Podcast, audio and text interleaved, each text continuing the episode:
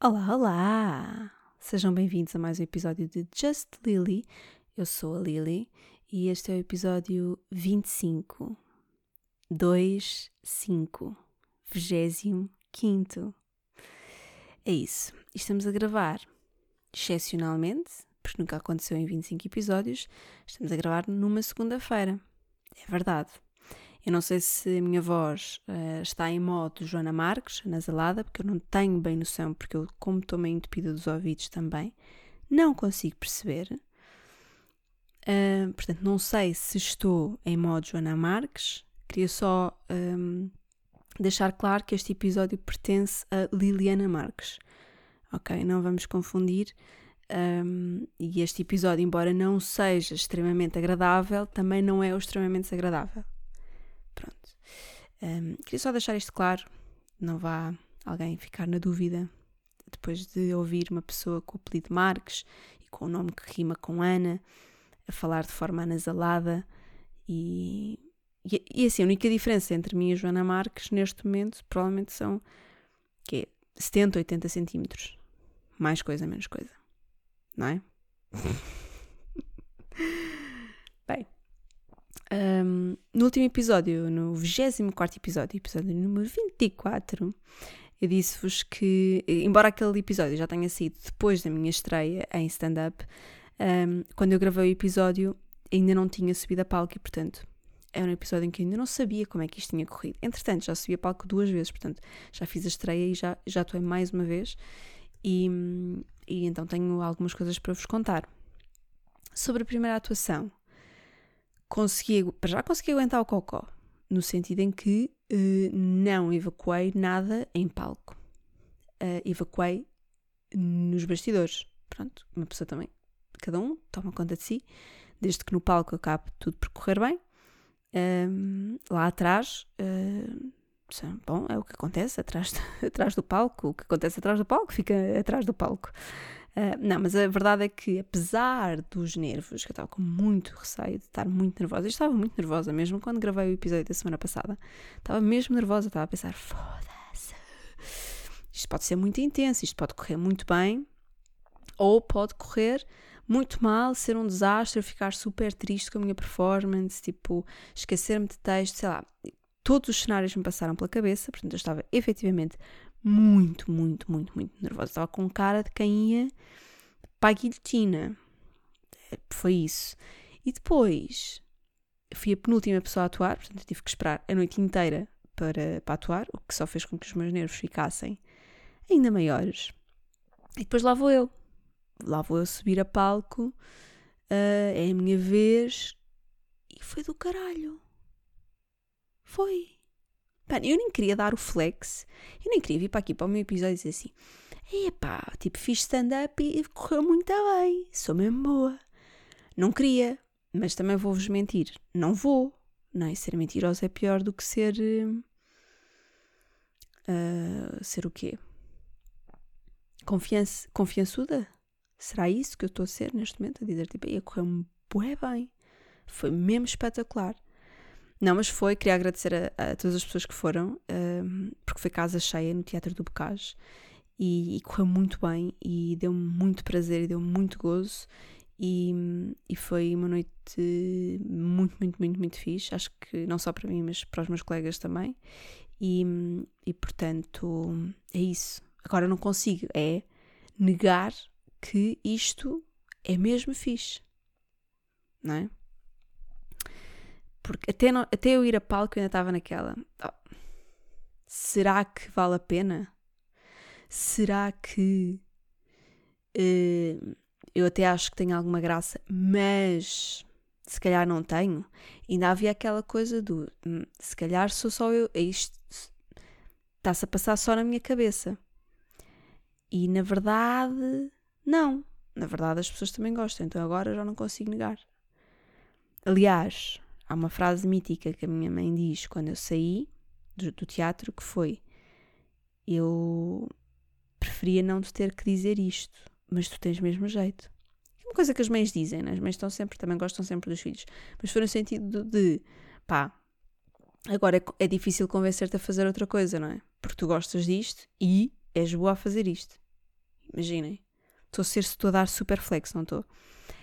Deve ser da medicação. Bem, uh, o que é que acontece depois de uma pessoa se estrear? Vai beber. Isto já era o meu plano, não sei se lembram, mas eu disse que ia beber, porque se corresse bem, merecia, se corresse mal, precisava. Correu bem e eu mereci, fui beber. Pronto, comecei a minha noite, onde? Em bares. A beber na rua, basicamente. É que nem, aqui nem vou. Aqui é o momento em que eu não dou flex. É, há, há dois momentos grandes que eu vou dar flex neste episódio. Que é o momento em que a minha estreia em stand-up correu muito bem e o, e o momento que vem a seguir ao momento que eu vos vou contar agora. Que é passei tipo 3 horas a beber álcool na rua. Amo. Amo. Sou gaja de sentar o cu e beber cerveja e falar sobre cenas e rir e, e tipo, deixar que a cena aconteça. Bate aquela horinha das duas da manhã, o que é que a pessoa faz? Vamos para o Lux. Ok. Já tinha ido para o Lux na quinta-feira da semana passada. Uh, e portanto, no sábado, uh, pensámos: são duas da manhã, o que é que a gente vai fazer? Vamos para o Lux. E fomos para o Lux, descemos, fomos para o Lux. Uh, duas filas enormes no Lux. Eu também não sou burra, escolho a fila, a fila mais pequena, não é? Que é a fila do quê? Do guest. Pá, pronto. E uma pessoa estava naquela do não vai acontecer e vamos todos para casa. E eu chego lá, chega a minha vez, mostro o meu certificado de vacinação, com um ar desprezível, e o segurança diz só: sim, sim, pode entrar. E eu pensei: fogo. Pá, eu sei que a noite correu bem, eu sei que, que a minha estreia correu bem, mas tipo, não é preciso. Não estava à espera de ter tipo luz verde no Lux num sábado. Eu entrei no Lux sem pagar, num sábado e sem estar na guest. O que é que se passou, Lux? Não sei, não sei o que é que se passou, mas alguma coisa se passou. Uh, portanto, este foi o meu segundo flex deste episódio. Foi eu entrei no Lux sem pagar, pela fila mais pequena, só porque sim. Portanto, a minha noite foi um. pá. Como é que. Um euro milhões de acontecimentos. Tive sempre a marcar pontos se calhar não é bem o conceito do Euromilhões, não é marcar pontos, é ganhar dinheiro. E não foi isso que me aconteceu. Mas pá, foi uma noite muito boa. É, é isso que eu tinha para dizer. Portanto, quem, para quem não ia ao Lux desde pré-pandemia, fui ao Lux duas vezes na mesma semana. Sempre sem pagar. Pela porta dos VIPs. Pá, amei. Uh, Habituar-me a esta vida uh, sem qualquer problema. Depois o que é que acontece? A pessoa passa o dia seguinte de ressaca, porque também já não faz isto há algum tempo, uh, chegou a casa muito tarde, ou muito cedo, depende do conceito, um, depois de uma noite com muitas emoções, não é?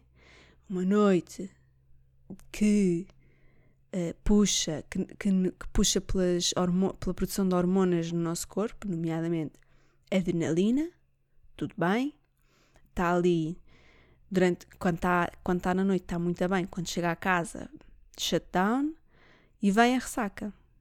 Pronto, uma ressaca descomunal, mas daquelas mesmo. Daquelas que uma pessoa até tem suores frios.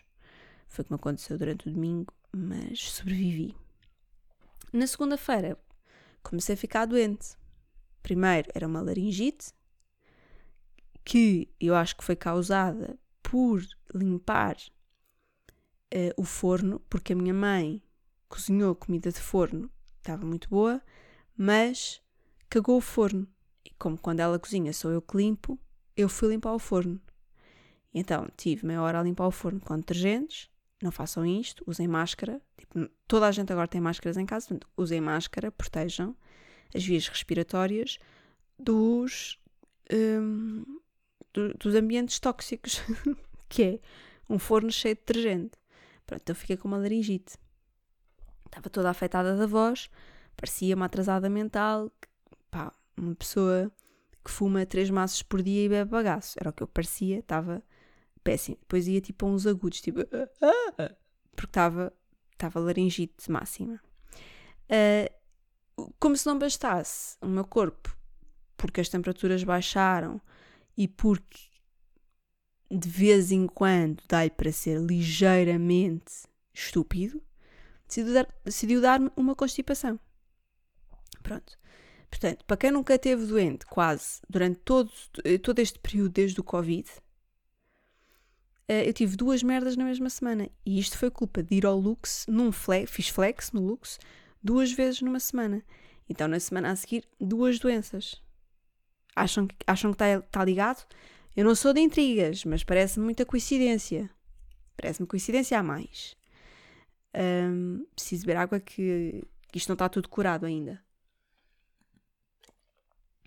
Ok, voltamos. Será que está?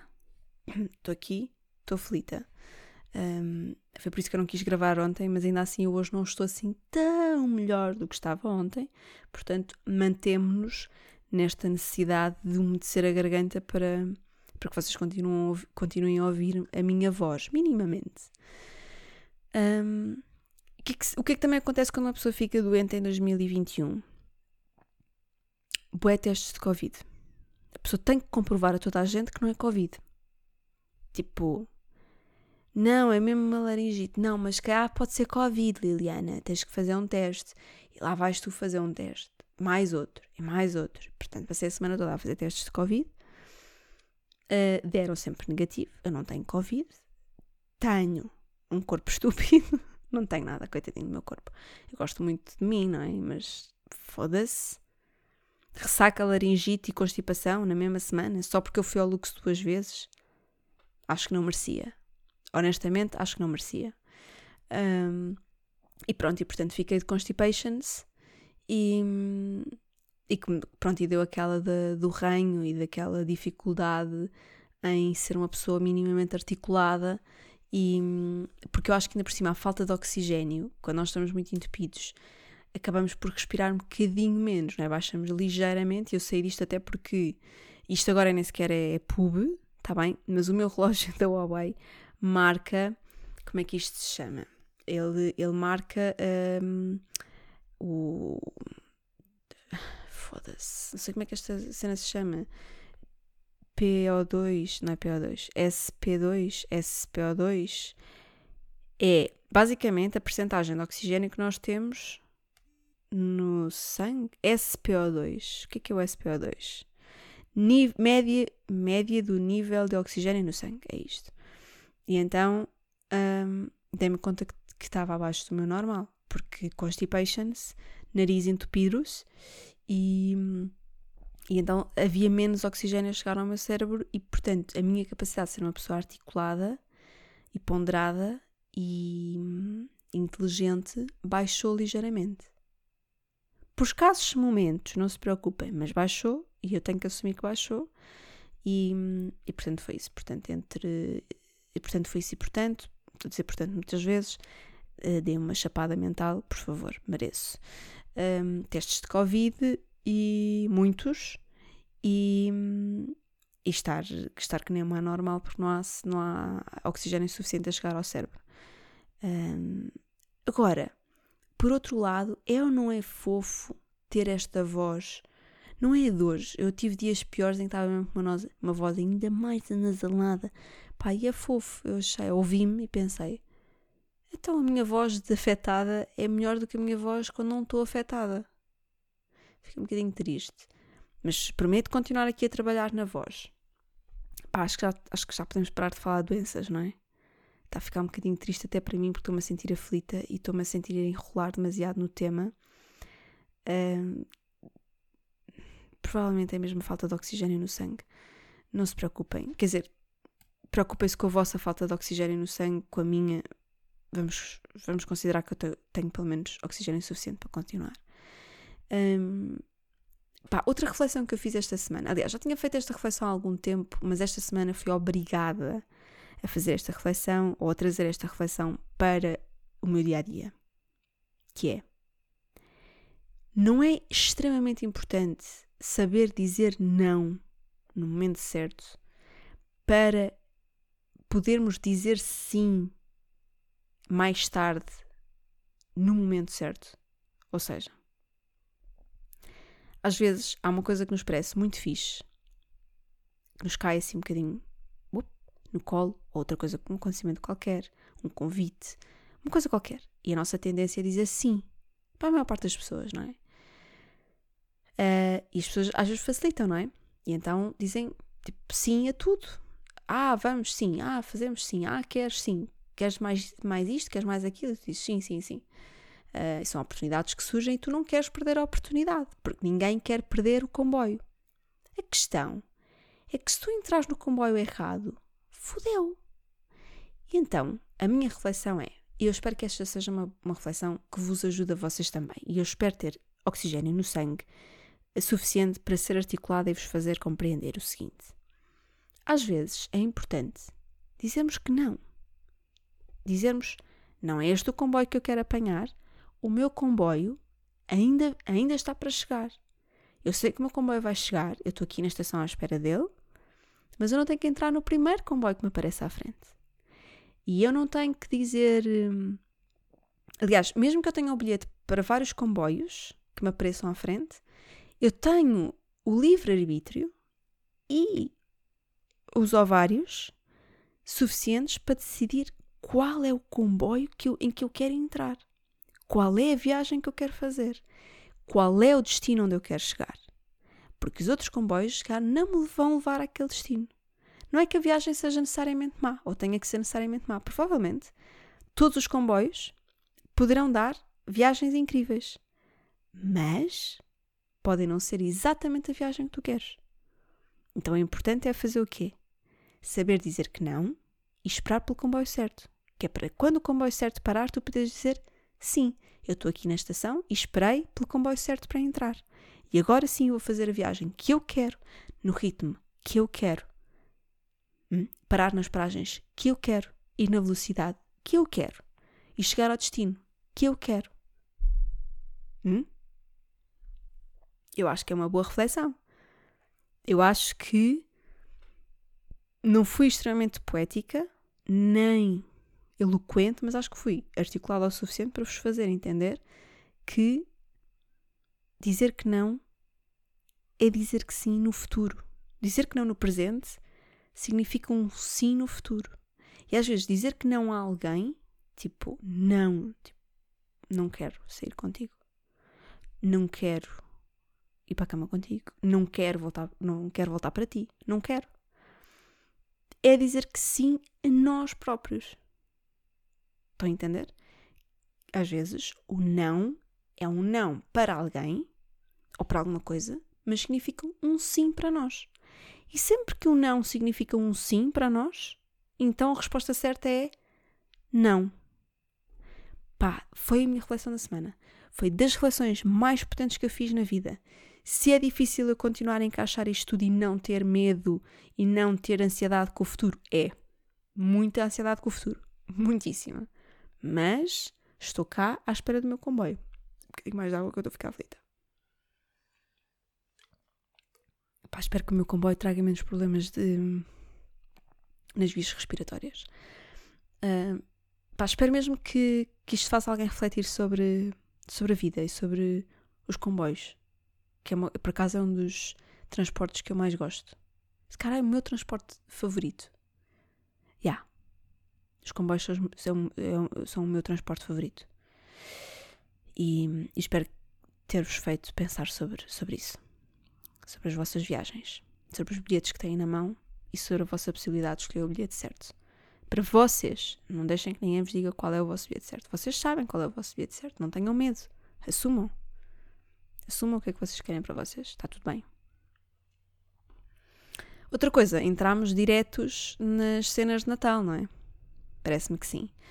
Uh, e uma das cenas que eu vi, uh, para já estou muito mais atenta a tudo o que são campanhas de marketing, Natal, porque uma pessoa quando, quando trabalha na área, não é que, eu neste momento não trabalho em marketing, mas estudei marketing e conheço algumas coisas, e então começamos a perceber as coisas de uma forma mais nítida. E, e, então, às vezes penso muito no marketing e no como o marketing é, um, é mau, às vezes, e em como o marketing uh, consegue ser uh, uma arma, uma ferramenta, se calhar não é uma arma, não, não é uma arma, mas é uma ferramenta que alimenta o late stage capitalism. Eu fiquei um bocadinho triste por perceber isso. De qualquer forma, um, existem aqui algumas campanhas que eu quero destacar. Again, não é pub, não é uma publicidade. Uh, mas aqui, eu acho que há duas campanhas que eu vi durante a semana e que estão muito, muito fortes. Uma delas é um, um não, sei, não sei se posso chamar de golpe. Uh, eu não, não vejo assim tantos anúncios, vi, vi estes dois e posso estar a interpretar as coisas mal, porque, como não estou sempre a ver, posso não ter, não ter apanhado a história completa. Mas há um anúncio que é tipo um golpe da, Super, da Superboc e da Sagres no anúncio de Natal, em que a Superboc, eu acho que o anúncio é da Superboc, mas aparece um cartaz da Sagres no fim do, do anúncio. E, e no sentido que é um, um, anúncio de Natal ou um anúncio de, de, como a cerveja faz parte destes momentos em que nós reunimos com amigos e com família e eles acabam por dizer somos todos amigos. Uh, claro que isto podia, fazer, podia ter uma reflexão muito mais profunda um, sobre o que poderia estar atrás desta decisão de marketing. Agora, em termos de comunicação por e duro, independentemente do marketing e de, da gestão de, de, que eles possam estar a fazer sobre a manipulação da opinião que nós temos em relação às marcas, etc., portanto, psicologia de consumidor, um, independentemente disso tudo, em termos de comunicação para o comum consumidor ou para o comum mortal, não é? Um, este tipo de comunicação tem um, um peso muito grande porque de alguma forma a mensagem é muito simples, é muito bonita, é muito irreverente e eu acho que nos uh, obriga a todos a parar um bocadinho naquele anúncio e a entender aquela mensagem e, e, tipo refletir sobre aquele assunto, refletir sobre aquela mensagem. Acho que é um, são tipos de anúncios que nós não podemos simplesmente ver como vemos cenas do calcitrim, uh, que nos passam muito ao lado, são anúncios que não nos passam ao lado, são, são anúncios que nós basta vermos uma vez, eles vão nos ficar na memória e, e vão nos fazer refletir sobre alguma coisa que não tem necessariamente a ver com a marca. O que, o que este anúncio me fez refletir ou me fez concluir não é que eu continuo a gostar mais de Superboc do que de Sagres, desculpa Sagres, desculpa, mas gostos são gostos, não se discutem. Uh, gosto de, Gosto de Heineken também, que também é feita pela Sagres, ou pela mesma empresa, mas prefiro super. E hum, não, não foi sobre o produto que me fez refletir, foi mesmo sobre a cena do pá. Não foi, foi ou não foi um ano em que foi muito importante todos nós percebermos de alguma forma que, mesmo quando estamos em lados aparentemente opostos, temos que ser mais unidos do que propriamente criar divisões? E mesmo se nós pensarmos nos últimos um mês, dois meses, isso foi super importante, até mesmo toda a questão que se passou agora com o chumbo do orçamento, com outras questões que nós quisemos colocar que sejam muito mais sérias até. Um, acho que a mensagem que o anúncio passa uh, não vai ficar indiferente a ninguém, não há uma única pessoa que fique fora daquele público-alvo, no sentido em que mesmo a pessoa que não beba, mesmo uma criança até, arrisco-me a dizer, uh, qualquer pessoa pode uh, perceber o impacto da comunicação daquele anúncio. E outro anúncio que foi capaz de fazer isso, uh, ou que está a ser capaz, que é a campanha da Mel, um, sobre os novos natais, por assim dizer.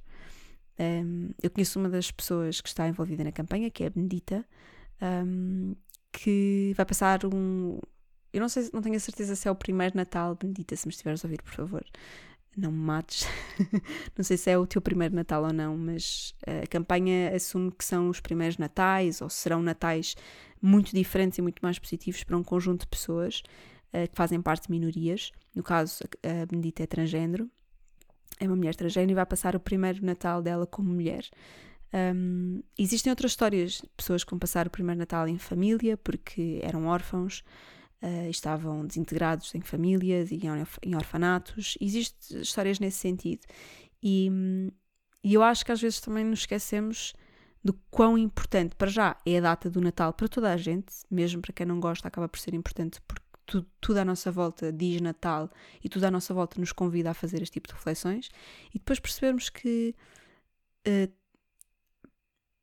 ainda não, não aprendemos a lição de que é mesmo importante que o Natal não seja mais uma época um, que não, que não sirva apenas para trocar presentes e que sirva muito mais para.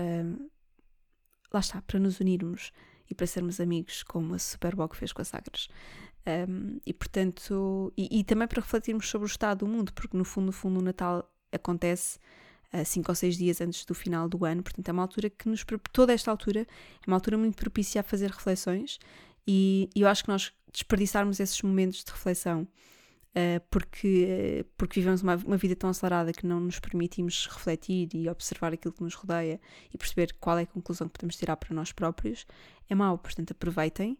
Não digo necessariamente que tenham que parar para ver todos os anúncios, mas já agora olhem para os anúncios de Natal com outros olhos e tentem perceber quais são os anúncios de Natal que estão a comunicar, que têm uma mensagem, estão a comunicar uma mensagem, e os anúncios de Natal que estão a comunicar um produto. E os que estiverem a comunicar uma mensagem estão a fazer um bocadinho melhor do que os outros, pelo menos. Um, mais coisas sobre esta semana, que já estamos aqui a bater uh, perto dos 30 minutos de episódio. Uh, fui ao Porto Fui ao Porto no sábado. Pá, o Porto está lindo, meu. O Porto é uma cidade linda. Quero muito, ir, quero muito viver uma temporada, uma época da minha vida, não sei. Tenho a certeza que um dia ainda hei de viver no Porto. Porque sempre que lá vou eu ainda fico mais apaixonada pela cidade. Tipo, o Porto para mim tem quase o mesmo peso de Londres, que é uma pessoa vai lá e não se cansa de lá ir, porque está cada vez melhor. Tipo, é cada, é cada vez mais incrível visitar uh, estas duas cidades para mim. E se calhar também estou a acusar um bocadinho de cansaço de Lisboa, muito embora seja uma Lisboeta de gema, uma alfacinha mesmo. E, e curto imenso, tipo, amo Lisboa. Lisboa tem uma cena muito importante para mim, mas o Porto, o Porto, caralho. Porto muito, muito, muito fixe. Um, fui ao Porto porque tinha uma atuação no Sá da Bandeira no sábado. Obrigada a quem lá foi. Não sei se, se alguém que me ouve foi lá. O público do Porto foi mais difícil que o público de Lisboa, eu não estava à espera disso, acho que ninguém estava à espera disso. Um, mas pronto, lá fomos. Uh, portanto, já, já fizemos, no caso, eu já fiz duas atuações de stand-up e a cena está a correr bem, estamos aí, estamos, estamos aí, estamos aí. Um, vai, vão ver mais, mais atuações e eu vou comunicando, quer aqui nos episódios, quer no Instagram, em lily.justlily. E, portanto, quem estiver interessado em ver-me ou ver malta de stand-up, uh, basta estar atento nesse sentido. E, e pronto, e, portanto, lá estive eu no Porto. Tive pouco tempo, tinha pensado ficar mais tempo, mas dado o meu estado de saúde, achei se calhar é melhor ir para casa. Uh, contudo, não fui para Lisboa, estou em Viseu. Pá, mas é casa na mesma, não é? Yeah, voltei ao campo por uns dias Uh, eu acho que é daqueles equilíbrios que eu não consigo negar a mim própria. Não consigo. Um, por muito que eu seja uma pessoa super citadina, muito habituada à cidade, cresci no centro da cidade de Lisboa, vivo no, no centro da cidade de Lisboa, vivo muito a cena da cidade, sou uma pessoa muito urbana, muito cosmopolita, muito tudo e não sei o quê, e a cultura e tarará. Não há nada como uns dias no campo. Não, não há nada, mesmo não seja só aquilo, tipo, ah, vou, ah, vou passar um fim de semana por ano ao campo. Não, não, mais do que um fim de semana por ano. Tipo, uns, tipo, ir frequentemente à natureza, ir frequentemente ao campo. E para mim, vir aqui, estar aqui em Viseu, na minha casa, é incrível. Mesmo que seja por uns dias, mesmo que às vezes eu não tenha noção do quão precisamos, da necessidade que temos deste, deste ritmo muito mais desacelerado, sabe sempre bem. Sabe sempre bem. Parece que o tempo vai mais, mais, mais devagar aqui. Muito mais devagar. Um, e aqui também podíamos entrar por uma reflexão. Super refletiva hoje. Uau! Se calhar este, este podcast não pode ser gravado à segunda-feira, senão fica um podcast de tipo um monge budista, uma coisa assim. Se calhar o meu alter ego de segunda-feira é um monge budista, porque eu fico super hum, filosófica ou qualquer coisa assim no género. Um, mas é uma reflexão: será que, uh, tendo em conta que o tempo e os, o, o tempo é uma, uma, uma, coisa inventada pelo homem, não é uma coisa, não é uma coisa palpável? Será que o tempo, de facto, se a, a contagem do tempo altera-se conforme o sítio onde estamos? Ou seja, o espaço onde nos encontramos, será que altera de facto a contagem do tempo? Ou a velocidade a que o tempo passa por nós, tendo em conta que efetivamente existe uma frequência que faz com que nós. Uh, sense, não é? E agora perdi a palavra e ia ficar super eloquente se eu soubesse dizer a palavra e não sei. Uh, a forma como nós sentimos o tempo, o nosso corpo experiencia o tempo através de uma frequência. E essa frequência pode, é, é efetivamente medida, tipo, os cientistas conseguem medir essa frequência, e essa frequência pode alterar-se. E essa frequência alterou-se durante o Covid. Mas será que em diferentes espaços da Terra, em diferentes zonas do planeta, em diferentes uh, ambientes culturais, sociais, essa frequência de facto se altera? É que eu estou.